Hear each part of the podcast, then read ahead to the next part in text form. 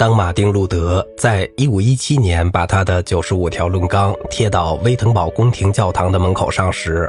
他并无意发起一场完全脱离罗马的新教运动。甚至在关系破裂以后，路德派还保留了许多天主教的传统礼仪，并在礼拜中大量使用拉丁文。同样的，他也继续使用大量的天主教音乐，既有素歌，也有辅调音乐。在某些情况下，保留了原来的拉丁文歌词，而在有些时候，歌词则被翻译成德文，甚至在旧的旋律上填上新的德文歌词。路德教派音乐的中心位置，特别是在16世纪，反映了路德本人的信念。路德既是一位歌手，又是一位差强人意的作曲家，十分钦佩法弗兰德的辅调音乐，特别是诺斯坎德普雷的作品。他坚信音乐的道德和教育力量，要求整个会众都参与礼拜仪式中的音乐。虽然他改变了教会礼仪的词句，以便符合他的某些神学观点，但他也想在礼拜仪式中保留拉丁文。这部分原因是他认为拉丁文对于教育青年是有价值的。为了使路德的信念应用到当地的情况中，会众发展了一些不同的用法。大的教堂为了训练唱诗班，一般都保持了大量的拉丁文礼仪及辅调音乐；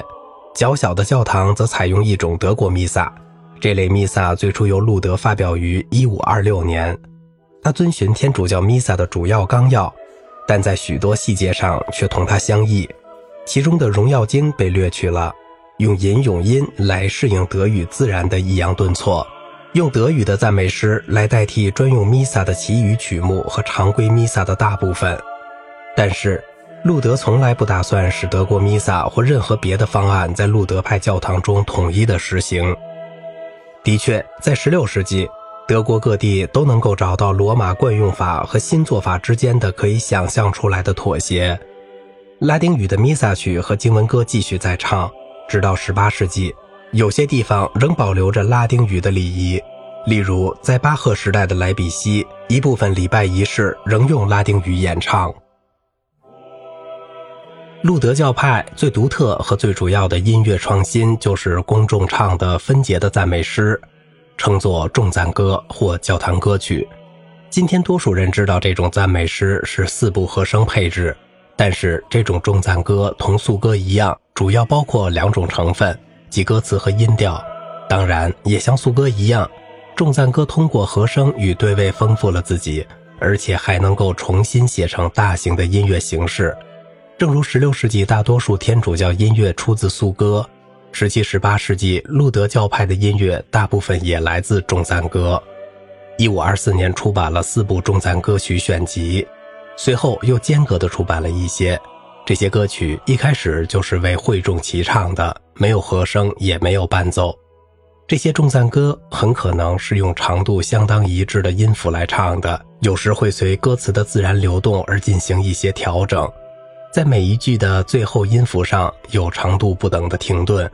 在很长的一个时期中，路德教派对适应的歌曲远远供不应求。路德本人亲自写了许多众赞歌歌词和一些旋律。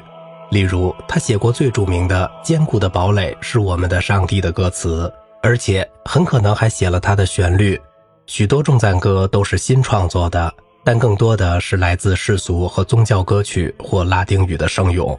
这样，格里高利赞美诗“来吧，基督徒的救世主”就成了德文的“来吧，异教徒的救星”，而复活节的继续咏赞美复活节殉道者，则是基督躺在死亡的枷锁中的范本。换词歌就是用已有的旋律配上新创作的或宗教化的歌词，它是众赞歌中一个重要的种类。最出名和最美丽的一首是《啊，尘世，我必须离开你》，它改编自伊萨克的《因斯布鲁克，我必须离开你》。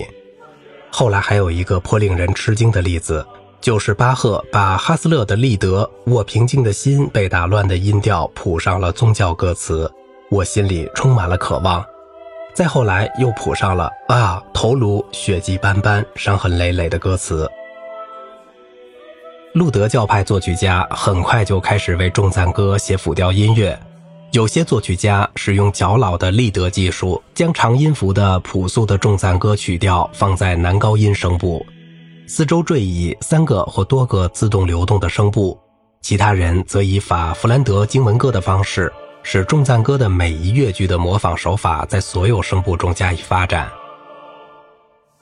在这一世纪的最后三分之一中，人们喜欢的改编方法叫做康辛纳风格。它的主旋律在最高声部，用块状和弦加以伴奏，对位音型简直最少。一五二四年。路德在音乐方面的主要合作者约翰·瓦尔特出版了一个集子，其中包括三十八首德语重赞歌的配乐和五首拉丁文的经文歌。后来的几版增加了大量的拉丁文经文歌。格奥尔格·劳乌是德国路德教派地区的主要音乐出版商，他在一五四四年出版了有一百二十三首重赞歌辅调改编曲和经文歌的集子。他囊获了16世纪上半叶德国、瑞士、德语区所有重要的作曲家的作品。卢卡斯·奥西安德出版了第一部康辛纳风格的集子，五十首重赞歌和诗篇歌。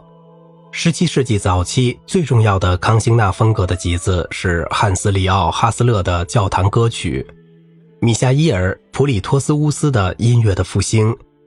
约翰·赫尔曼·沙因的莱比锡的康辛纳。唱诗班有时由乐器重叠、重赞歌的诗节和会众无伴奏同度齐唱的诗节交替出现。一六零零年以后，逐渐习惯于所有声部都由管风琴演奏，而会众则唱主旋律。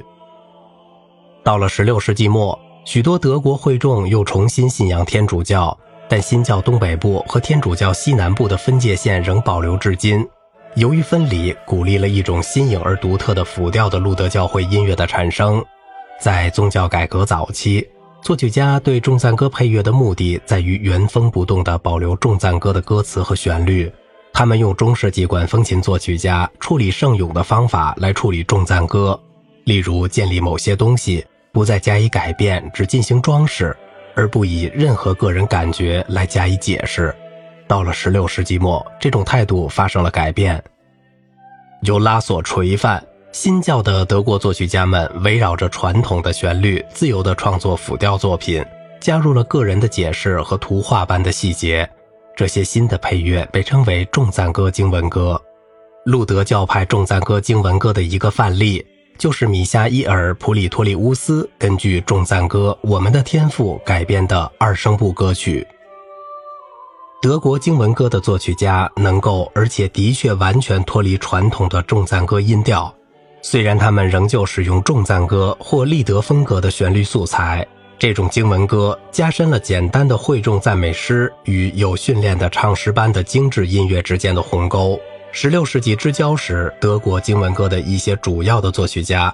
哈斯勒、约翰尼斯·埃卡德、莱昂西德·莱西纳和普里托里乌斯。在德国建立起路德教派音乐风格，一百多年以后，他的顶峰就是约翰·塞巴斯蒂安·巴赫的作品。